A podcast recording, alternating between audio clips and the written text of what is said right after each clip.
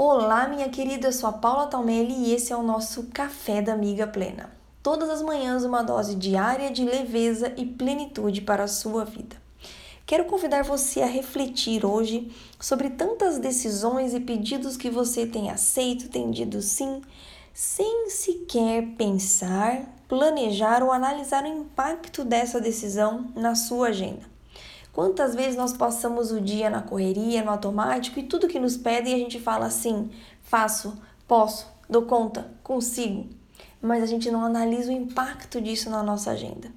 Terminamos os dias frustradas, cheios de coisa para fazer, sobrecarregadas e sem dar conta do nosso planejamento. Então eu quero te convidar hoje a pensar antes de dizer o próximo sim. Em Provérbios, capítulo 21, verso 23, a Bíblia diz assim: Quem reflete antes de falar evita muitos dissabores e sofrimentos.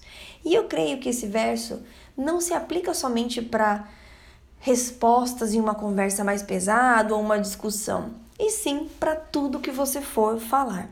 Então quero te convidar hoje a refletir e a pensar qual o impacto da decisão que você tomará, da próxima decisão que você tomará, o próximo pedido que te fizerem, a próxima atividade que você lembrar de fazer, antes de dizer sim e sair fazendo, reflita antes. Qual será o impacto disso no seu dia e na sua agenda?